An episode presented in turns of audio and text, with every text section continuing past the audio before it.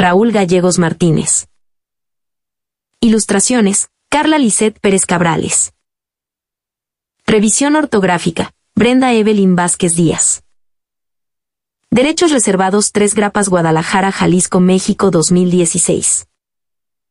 Todo conflicto no resuelto es una cobija que no nos permite ver la realidad. El ratón y la montaña.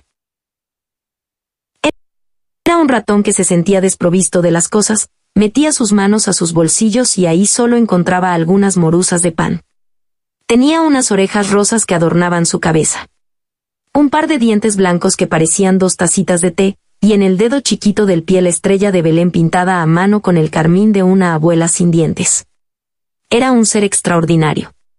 En toda la extensión de la palabra, sin embargo, él como ratón creía sentirse solo, como si fuese un ladrillo tirado en el piso.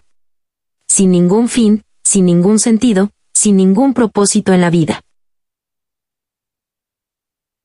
Fue entonces cuando decidió subir a la parte más alta de una montaña, pasando por un camino de piedras amarillas, una tiendita donde vendían frijoles, al costado de un lago, un pato, un correcaminos, y dos pájaros cantando. Alzó los brazos y gritó, aquel que sea el más fuerte. Del universo que venga y me ayude y que disponga en mí alguno de sus poderes. Se presentó el sol y le dijo, Yo soy, el Señor Sol el astro rey. La fuerza cósmica más potente del universo. Al escuchar al sol todos los dioses cósmicos se sintieron ofendidos y comenzaron a pelear entre ellos mismos.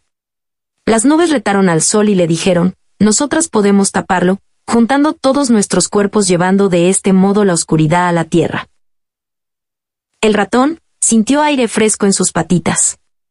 De esta manera arribó el viento y con un susurro dijo lo siguiente, puedo a partir de una hoja seca crear un caos, un tifón, un huracán y como una dona en un vaso de leche puedo destruir a las nubes. Las cosas no estaban claras para el ratón, se sentía confundido, en medio de la batalla, sus ojos se abrieron al máximo como si en ellos buscaran la verdad. Sintió un cosquilleo en las plantas de sus pies. Y la montaña desde lejos defendiendo su postura al decretar que era la más fuerte. Yo puedo detener al huracán. Haciendo de todo su poder una ventisca. Abundó la montaña.